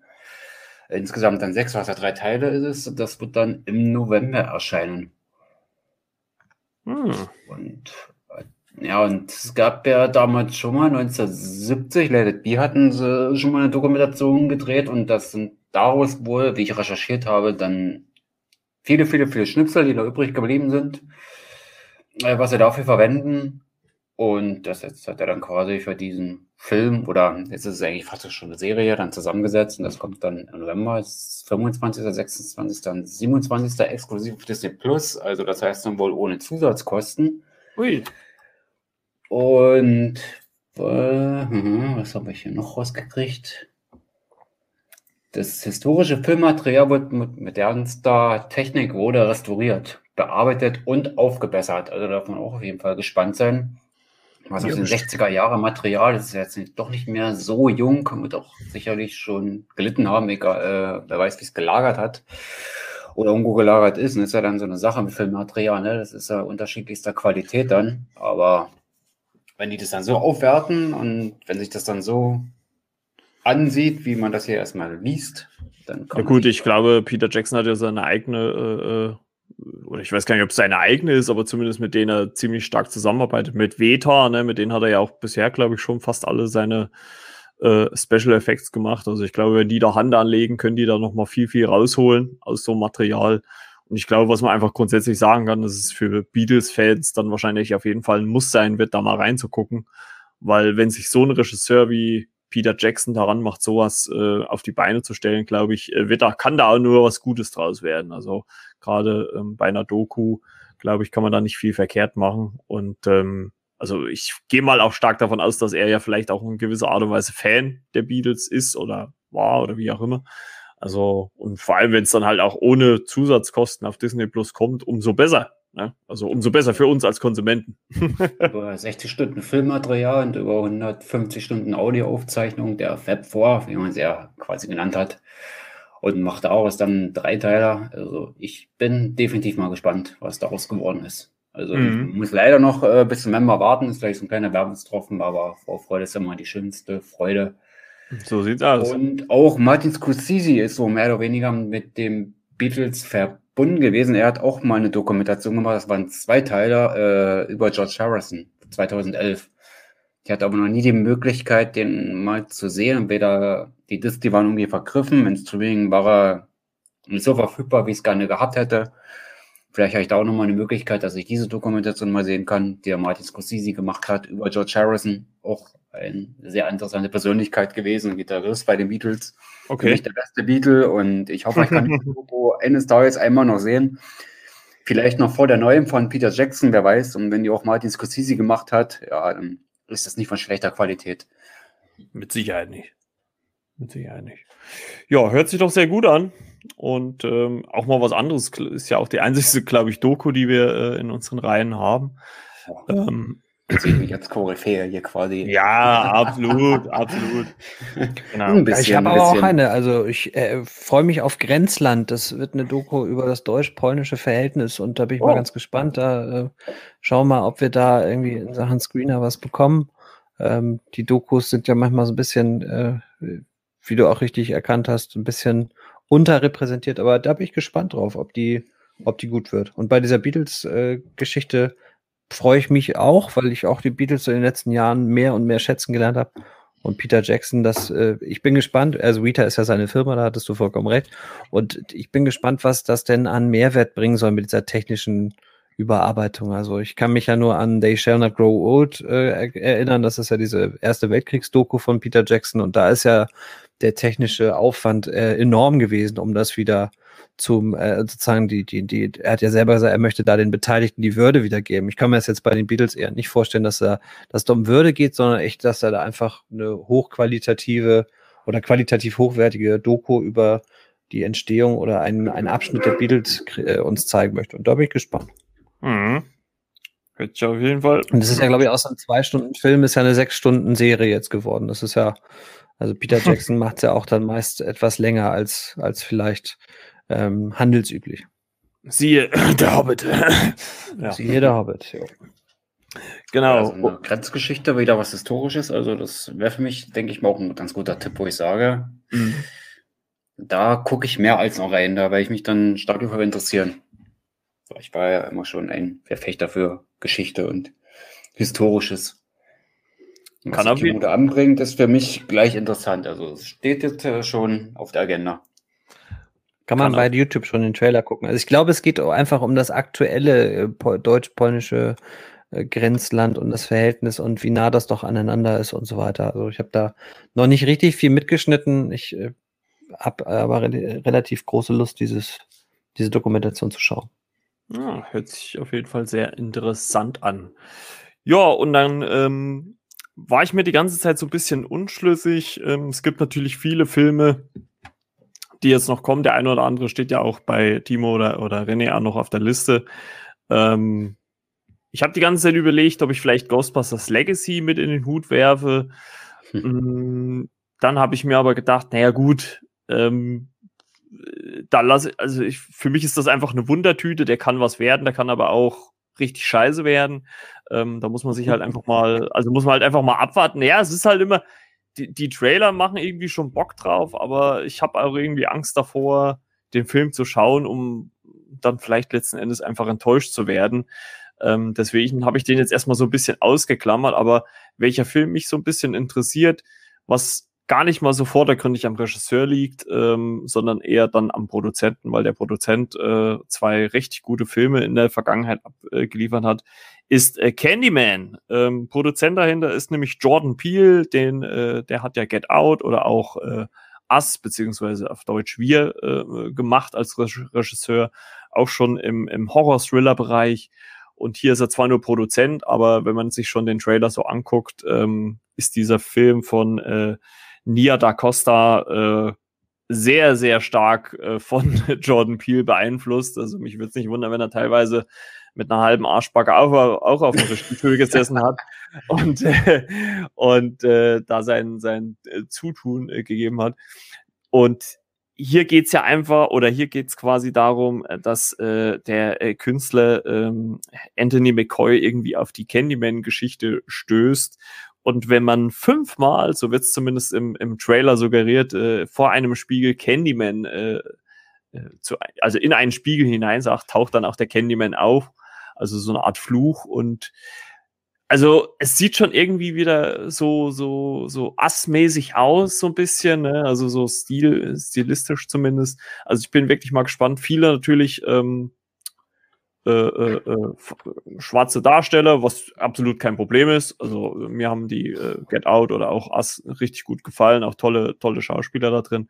Also ich bin wirklich mal gespannt, wie der wird und äh, freue ich mich schon sehr drauf, weil es halt einfach auch mal, sage ich auch so wie es ist, von meiner sehe, also was ich sonst halt gucke, also Marvel, DC, bla und blub, äh, mal was komplett anderes ist. Also mal, ich bin ja eigentlich gar nicht so der große Horror-Gucker, aber so ein Film interessiert mich dann doch ein bisschen und ähm, gerade halt jetzt auch der Name Jordan Peele hat ja doch schon ein gewisses Gewicht mittlerweile. Er hat ja schon, obwohl er ja eigentlich aus der Komödienrichtung kommt, äh, da so seine Nische in, den, in dem Horror-Thriller-Bereich gefunden. Also ich bin wirklich mal gespannt auf diesen Film. Ähm, soll auch im Oktober, wenn mich jetzt nicht alles täuscht, rauskommen. Ich will jetzt nichts Falsches sagen. Ähm, US-Release-Date 27. August, also kann man davon ausgehen, bei uns äh, einen Tag früher, am 26. Ähm, ja, freue ich mich drauf. Sowas auch wieder schön im Kino, sich zu gruseln. Also bin mal gespannt. Genau. Ähm, Timo, hast du noch was auf der Liste? Ja, noch eine kurze äh, Sache, auf die ich mich wirklich schon seit längerem freue, die jetzt ja dann doch ins Kino nochmal rutscht. Das ist der Rausch, der Thomas Winterberg-Film, der ja dieses Jahr auch den Oscar als bester fremdsprachiger Film bekommen hat mit Metz Mickelson, wo sich so eine Truppe Lehrer ähm, oh äh, quasi jetzt immer so einen gewissen Alkoholpegel gönnt, um so eine Leichtigkeit zu haben. Da bin ich gespannt. Es ist einfach von der Prämisse her auch sehr, sehr interessant. Und Thomas Winterberg, wer so seine Werke kennt, so aus der Dogma-Reihe zum Beispiel Das Fest, der weiß auch, dass das eigentlich ein Regisseur ist, der sehr, sehr unkompromisslos äh, oder wenig kompromisslos sowas zeigen kann. Ich bin gespannt, ob das äh, durchaus tragisch-komischer werden könnte oder sowas. Das ist so eine kleine Empfehlung. So eine größere noch, und dann ist es auch schon meine vorletzte, ist Reminiscence. Das ist der erste oder das Langfilm-Spielfilmdebüt von Lisa Joy. Das ist mhm. die Mitautorin und äh, Showrunnerin von Westworld und ich glaube auch die Frau oder Lebensgefährtin von Jonathan Nolan, dem Bruder von Christopher Nolan, äh, spielt mit äh, Ju, Ju, spielt mit unter anderem Rebecca Ferguson, Hugh Jackman, Sandy Newton und klingt so äh, oder sieht zumindest was die Trailer ausgeht äh, angeht so ein bisschen aus wie so eine Mischung aus Inception, ähm, so ein bisschen Transcendence und vielleicht auch eine kleine Prise von äh, Westworld auch dabei und äh, da möchte ich gar nicht auch so viel noch früher, vorher drüber lesen, weil ich auch ein bisschen Angst habe, enttäuscht zu werden. Denn ähnlich wie bei Transcendence, das war damals das Regiedebüt von Wally Pfister, dem Chefkameramann von Nolan bis zu, ähm, bis zu Interstellar, da waren die Trailer alle sehr, sehr vielversprechend und der Film am Ende war wirklich nicht gut. Und das ist so meine einzige Angst, dass der entweder so ein bisschen unter dem Radar schwimmt, weil er doch nicht die Qualität hat, sondern einfach nur interessante Grundideen, aber nicht zu Ende bringt. Aber ich bin äh, frohen Mutes und habe da richtig Lust drauf. Kinostart selber ist der 19. August 2021, also auch noch so knappe äh, sieben Wochen hin. Ja, hab, äh, hat mir auch sehr gut gefallen, äh, der Trailer. Den habe ich auch bei, bei mir auf dem Instagram-Kanal äh, gepostet. Äh, Rebecca Ferguson, Hugh Jackman, ähm, die Combo finde ich einfach schon mal cool. Äh, Rebecca Ferguson kenne ich aus äh, Mission Impossible. Ähm, da ist sie ja so ein bisschen bekannter oder größer geworden, würde ich jetzt mal einfach behaupten. Und ja, also den Film habe ich jetzt auch nicht extra genannt, weil ich wusste, dass er bei Timo auf der Liste steht, aber der ist zumindest auch bei mir im Fokus äh, gerückt. Und ähm, ja, deswegen habe ich da jetzt nichts weiter dazu zu sagen. Ähm, außer äh, René, hast du noch was auf der Liste? Äh, in der Tat, das ist ein Film, der jetzt im Sommer gelaufen wäre, aber im November kommt. Top Gun Maverick. Ei, ja. Das ist ja Joseph äh, Kosinski, der hat auch Oblivion gemacht. Äh, hm. Überraschung, Hauptdarsteller auch Tom Cruise. Nein! Äh, Drehbuch Christopher McQuarrie, spricht man den so aus und der arbeitet auch oftmals mit Tom Cruise zusammen. Ja, äh, Produzenten Jerry Bruckheimer, äh, Tom Cruise, äh, David Allison, gut, die kenne ich jetzt nicht so, aber Bruckheimer, denke ich mal, gerade in den 80er, 90er Jahren mit der Nummer. Äh, Musik Harold Vettelmeier, Hans Zimmer, Val Kilmer als Admiral, Tom Eismans, Kaczynski wird wieder dabei sein, Glenn Powell ist im Cast, Ed Harris ähm, und viele, viele andere. Top Gun muss man, glaube ich, nicht viel sagen. Äh, nach so vielen Jahren eine Fortsetzung rauszuhauen, finde ich schon recht krass. Der Film kam 1986 raus, glaube ich. Und nach so vielen Jahren, dass Tom Cruise da nochmal sich die Rolle quasi nochmal stappt oder nochmal in die Rolle schlüpft, finde ich sehr, sehr interessant. Allein die Leute, die ja mit dran im Drehbuch gearbeitet haben, Produktion und so weiter, das liest sich erstmal schon mal sehr gut. Gerade so der Cast, was da so mitspielt. Wahnsinn. Freue ich mich auf jeden Fall drauf. Der Film wird im Kino äh, geguckt. Ich hoffe, es kommt nichts dazwischen. und für die Musik ist wieder Vettelmeier verantwortlich, Harold Vettelmeier, Hans Zimmer ist auch mit an Bord und des Weiteren gibt es von Kenny Loggins eine neuere Version des Liedes Danger Zone. Also kann man sich freuen, das wird nostalgisch. Es wird dröhnend werden, es wird laut werden. Ja, freuen wir uns einfach, dass der Film kommt. Äh, Tom Cruise scheint nicht alt zu werden. Dem fällt immer was Neues ein. Äh, ja. Hat seine Leute, auf die er sich verlassen kann. Ist 59 geworden. So Alter, Alter. Alter Schwede, hier ist ein Bild von 2019 auf der Comic Con International mhm. San Diego. Ja, sieht auch noch recht frisch aus. Ich bin gespannt. Ich habe es oft gesagt, ich bin auch hier gespannt. Ich bin gehypt. Ich freue mich drauf. Tom Cruise geht immer. Genau. Und wenn man so liest, was ja alles da drin steckt, ja, muss man nicht mehr viel sagen zu Top Gun. Ja, ich könnte übrigens meine Filmkritik lesen, wenn ihr das wollt, an alle Hörerinnen und Hörer da draußen. Ja, und äh, zu Top Gun Maverick könnt ihr eigentlich, eigentlich auch schon einen Trailer angucken. Es gab ja schon einen ersten Trailer, äh, bevor dann Corona dazwischen gegrätscht hat. Also, äh, falls ihr so einen ersten Eindruck von der Fortsetzung haben wollt, könnt ihr da gerne mal bei diversen ja, Plattformen, Videoplattformen mal drauf gucken und äh, mal euch äh, den Trailer raussuchen. Sah schon ziemlich cool aus, äh, sehr mhm. realistisch gehalten Ähm, das ist ja Tom Cruise äh, seit einiger Zeit äh, sehr wichtig. Ähm, und ich meine, wir haben es ja auch schon mal besprochen, aber es ist halt auch einer der wenigen Schauspieler, Schrägstrich Produzenten, die auf sowas halt auch noch Wert legen, ne? die halt auch wirklich sagen, ich möchte nicht äh, permanent vor einem Greenscreen stehen, ich möchte hier auch mal richtig äh, äh, in einem Flugzeug sitzen, hat ja für Mission Impossible 6 sogar selber Hubschrauber fliegen gelernt. Also mich wird's, mich hätte es auch nicht gewundert, wenn er gesagt hat, ach, ich habe mal schnell äh, äh, Düsenjet fliegen gelernt, äh, weil ja, ich mache das jetzt alles selber. Ja, aber gut, ich denke mal, ganz so weit wird es vielleicht nicht gegangen sein, aber äh, wenn einer viel Herzblut in seine Projekte legt, äh, dann ist es auf jeden Fall Tom Cruise und das kann man ihm einfach nicht abstreiten. Und ich hoffe wirklich, dass der Mann nochmal einen Oscar gewinnt. Und äh, weil ich, allein von seiner Leidenschaft für Film hätte er es auf jeden Fall mal verdient. Und Miles Teller, der kann dann, denke ich mal, von dem großen Tom Cruise ein bisschen lernen. Ich denke mal, mit Cast dabei. Den großen Tom Cruise, das ist aber jetzt auch ein kleiner Witz. so groß ist Tom Cruise. Äh, ja, aber das Wortspiel müsste es auch mal sein. Stimmt, als er damals unter Kid, Nicole Kidman, ich glaube, wir waren verheiratet, sie war ja selbst größer als er. Aber mhm. ja, groß war natürlich im anderen Sinne gedacht. Ja, Ed Harris steht noch keine Rolle dabei, also lassen wir uns überraschen, wem oder was er da spielen wird. Ed Harris mhm. ist auch sehr wandlungsfähig. Darf man mit großer Spannung erwarten. Der Cast ist ja hier groß, hat einiges zu bieten. Ja, lassen wir uns überraschen, ne? Mal gucken. Das genau. wird, also, es wird definitiv nicht schlecht und wo Tom Cruise drin steckt, da ist auch Qualität dahinter.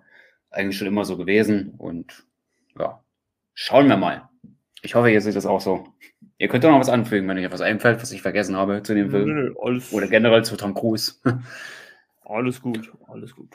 Der sollte audiovisuell auf jeden Fall über jeden Zweifel haben. Haben die einzige Frage, die man sich natürlich nach der langen Zeit, also 35 Jahre äh, zwischen Original und Fortsetzung stellt, ist, ob man das braucht Dadurch, dass aber alle Beteiligten so viel Wert auch auf die Qualität legen und nach so vielen Jahren immer noch durchgezogen haben, unter anderem ja auch Tony Scott, der natürlich eigentlich die Fortsetzung drehen sollte, der ja dann inzwischen ähm, ja tragischerweise Selbstmord begangen hat. Ähm, das ist natürlich auch ein Merkmal, dass also man sich gegen diverse Widrigkeiten dazu entschlossen hat, dennoch diesen Film umzusetzen. Ich bin auch aufgrund der Tom Cruise-Personalie, die René da angeschnitten hat, sehr, sehr gespannt, was uns da visuell erwartet. Ich bin nicht der weltgrößte Top Gun-Fan, aber ich sag's nochmal, audiovisuell, du hattest auch gesagt, Fall dabei und Hans Zimmer zusammen, das kann zumindest, was den Score angeht, eigentlich nur Hammer werden. Und äh, ja, ich glaube auch tatsächlich, dass Tom Cruise das ein oder andere Stuntchen äh, im Flieger zumindest selbst gedreht hat. Also ob er den selber geflogen hat, wage ich mal zu bezweifeln, aber er hat zumindest selber in den Maschinchen gesessen. Gehe ich zumindest von aus. Untergehauen. Der eine oder andere dann ohne Vorkommnisse überstanden halbwegs. genau. Unfall. Ja gut, er dreht, äh, äh, er, er, dreht ja Mission Impossible 7, also, also scheint da alles gut gegangen zu sein. Also nicht äh, erschrecken oder verschrecken, wie auch immer. Ja, ja, und das mit dem Squad, das war schon bewusst mit den beiden Namen so angesprochen, weil ich weiß, dass der Teambruder sehr affin in solchen Sachen ist. Ja, ich freue mich fast mehr darauf als auf den Film, muss ich ehrlich sagen, weil, ich, weil ich weiß, dass das einfach unheimlich Spaß machen wird, den zu hören. Es gibt ja so, also gerade Hans Zimmer ist so prädestiniert für Scores, die du auch hören kannst, ohne immer den Film gleich sehen zu müssen. Und da bin ich echt gespannt, was uns da, was er uns da kreieren wird. Ja, und es ist halt einfach so schade, dass man jetzt halt schon so Ewigkeiten auf den Film warten muss. Ne? Mhm. Also da kann man wirklich nur die Daumen drücken, dass das alles bis zum Release dann gut geht mhm. und wir den dann auch endlich sehen können. Ja, also ich wäre für meine ja, äh, Vorschauliste so durch. Äh, Timo, hast du noch was? Ja, ich finde es erstmal spannend, dass keiner von uns Fast 9 drauf hat. Ich glaube, das liegt auch ein bisschen daran, dass so die, die, die, äh, die, die äh, Response, die, also das, was aus Amerika so rüberschwappt an ersten Reaktionen, doch eher sagt, also die Reihe hat ihren Zenit überschritten. Ich bin äh, dementsprechend auch gar nicht so, so hyped, weil ich tatsächlich Teil 8 auch sehr gerne mochte und auch dachte, das wäre eigentlich ein ganz gutes Ende. Aber sei es drum, jetzt kommt halt noch wie, wie ein neues Familienmitglied da hinzu. Das, was ich aus den Trailern gesehen habe, ist auch John Cena in der Rolle, die er da spielt, ein bisschen überfordert anscheinend, was seine Schauspielkunst angeht. Da bin ich, äh, vorhin hast du ja von Suicide Squad gesprochen, da war ich nämlich von seiner Qualität in den Trailern schon eher angetan. Ja, aber ich also. wir können nicht, oder ich kann zumindest nicht aus dieser Vorschau gehen, ohne natürlich äh, 007 zu erwähnen. Ich freue mich wahnsinnig auf den letzten ja. Auftritt von Daniel Craig als Bond.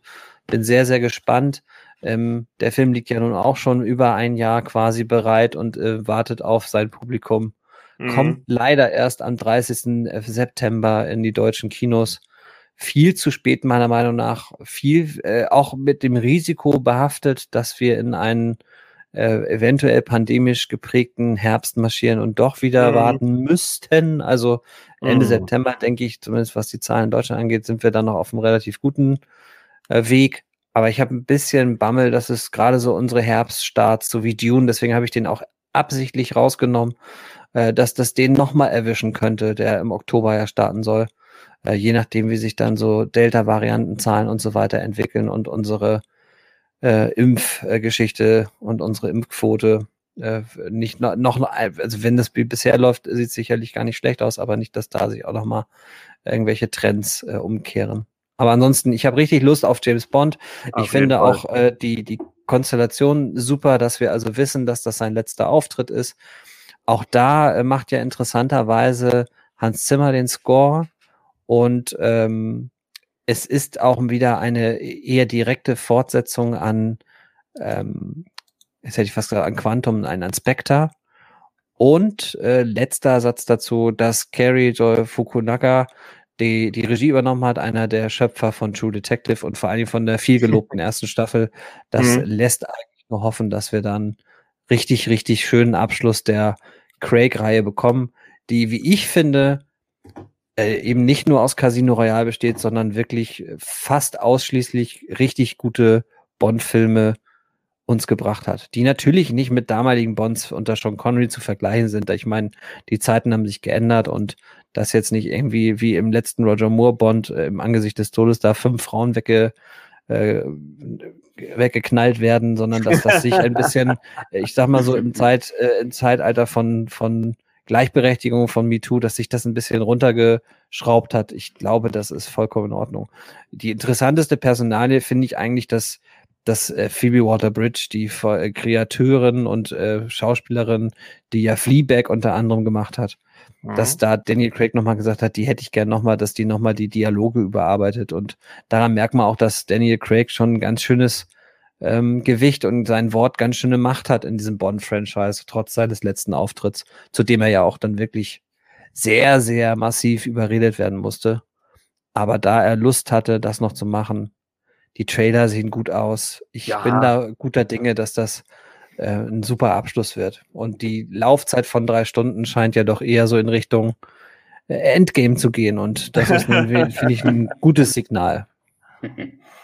Ja, der war also, auch meine Liste gewesen. Ich habe gedacht, hm, nimmst du auch mit rein, aber auch so Gedanke, wie oft wurde der schon verschoben, habe ich auch so gedacht, hm, ja, das ist auch wieder ein Film, wo wir sagen, hoffen wir das Beste, ne, dass wir die noch Zeit noch zu sehen bekommen. Ja, gut, Eben, ich meine. Weil ich mein, Craigs letzter Auftritt ist und wir seine Qualitäten als Schauspieler kennen, ne? Ich erinnere nur an Knives Out, den Detektiv, den er da gespielt hat. Ja. Genau. Großartiger Mann, ne? Und wie Timo gerade sagte, dass er doch viel Gewicht mit den Entscheidungen, ne? dass er das dann auch so durchkriegt. Das, es war, glaube ich, auch seine Bedingung, also äh, dass er als Ausführender oder als Produzent mitgelistet wird und halt auch, dass er kreativen Einfluss hat.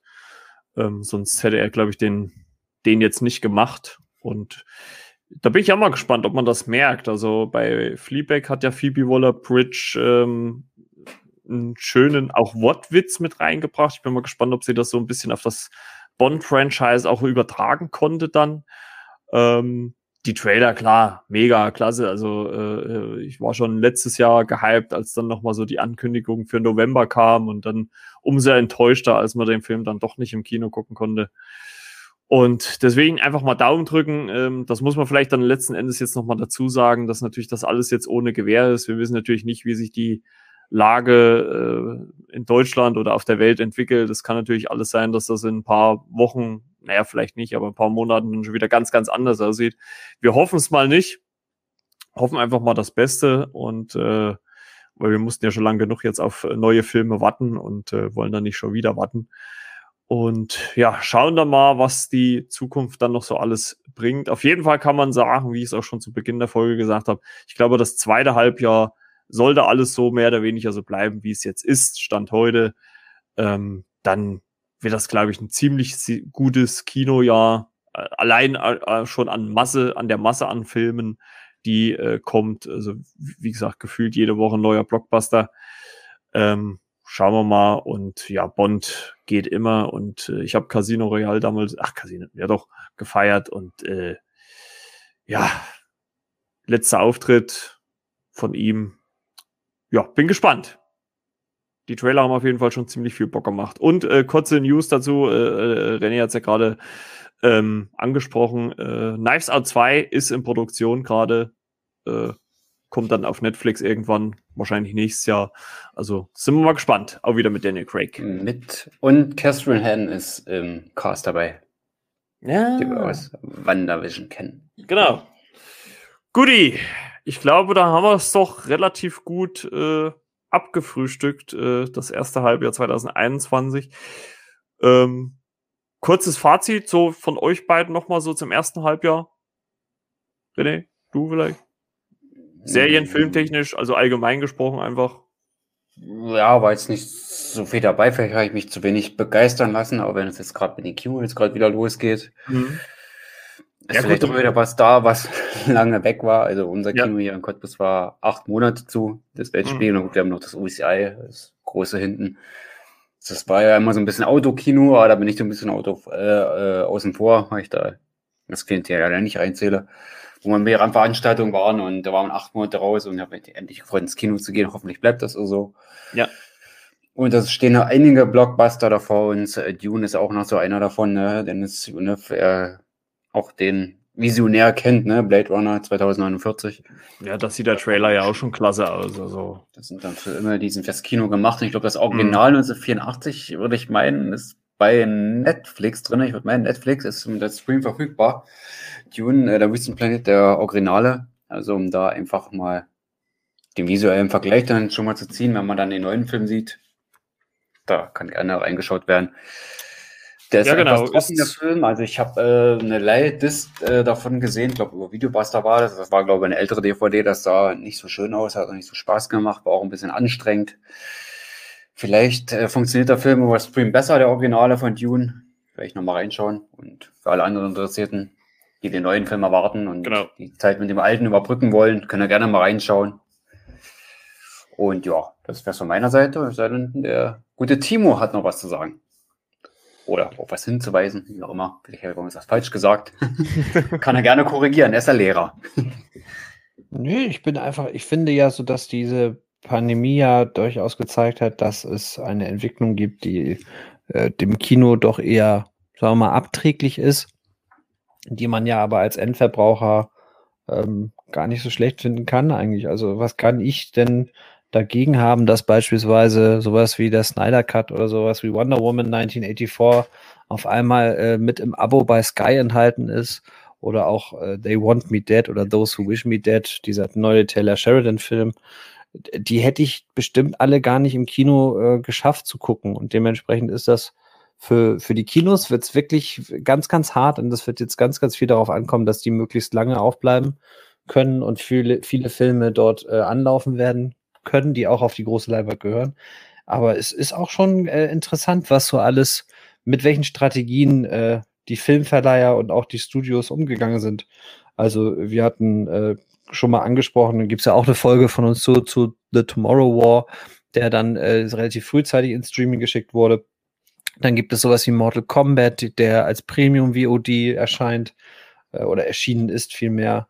Das sind so Modelle, die sind ja durchaus spannend und jeder muss für sich selber entscheiden, was er denn haben möchte.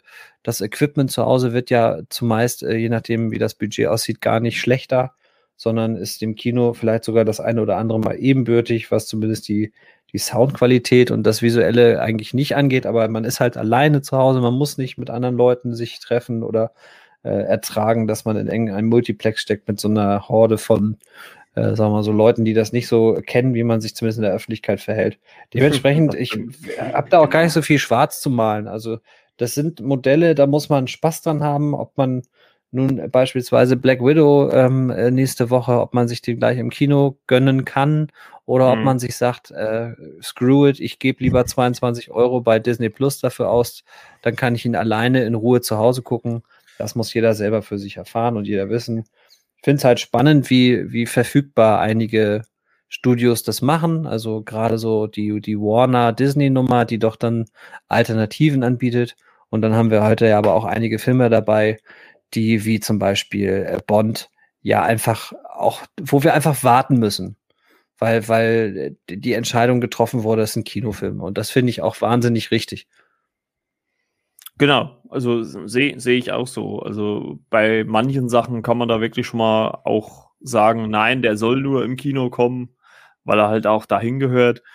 Und einen anderen Aspekt würde ich vielleicht noch, nur noch mal kurz jetzt zum, zum Schluss, äh, wir kommen jetzt langsam zum Ende, anbringen wenn man jetzt zum Beispiel auch mal Black Widow nimmt, der jetzt äh, ab 9. Juli dann bei Disney Plus ähm, verfügbar ist, ähm, es ist ja auch eine Geldfrage, ne? Wenn man jetzt eine Familie ist mit, was weiß ich, zwei Erwachsene, zwei Kinder und geht da ins Kino, ich glaube, da kommt man dann mit dem Preis von 20 Euro oder 22 Euro, glaube ich, ne, bei Disney Plus ja, deutlich, günst, deutlich günstiger weg und hat halt auch seine Ruhe, muss nicht die Kinder erst ins Auto packen, ins Kino fahren.